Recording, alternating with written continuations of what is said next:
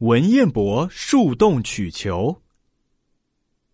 文彦博是北宋有名的宰相，他小时候爱踢球。一天，文彦博与村里的小朋友在打谷场上踢球，大家你争我夺，正踢得兴高采烈时，那只球被不歪不斜的踢进了一棵古树的树洞里。树洞里黑黢黢的，什么也看不见。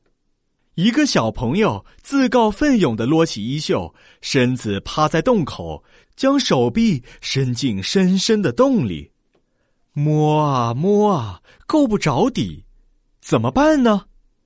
又一个小朋友赶回家去，拿了一根长长的竹竿跑来，伸到洞里去探啊探啊，唉，不行，那洞道弯弯曲曲，怎么也探不到洞底。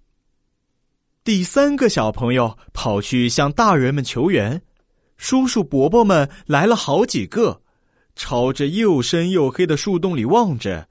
大人们微微苦笑，也想不出办法。久不作声的文彦博这时叫道：“别急，别急，我想到了一个好办法，快回家去取水来。”咕嘟嘟，咕嘟嘟。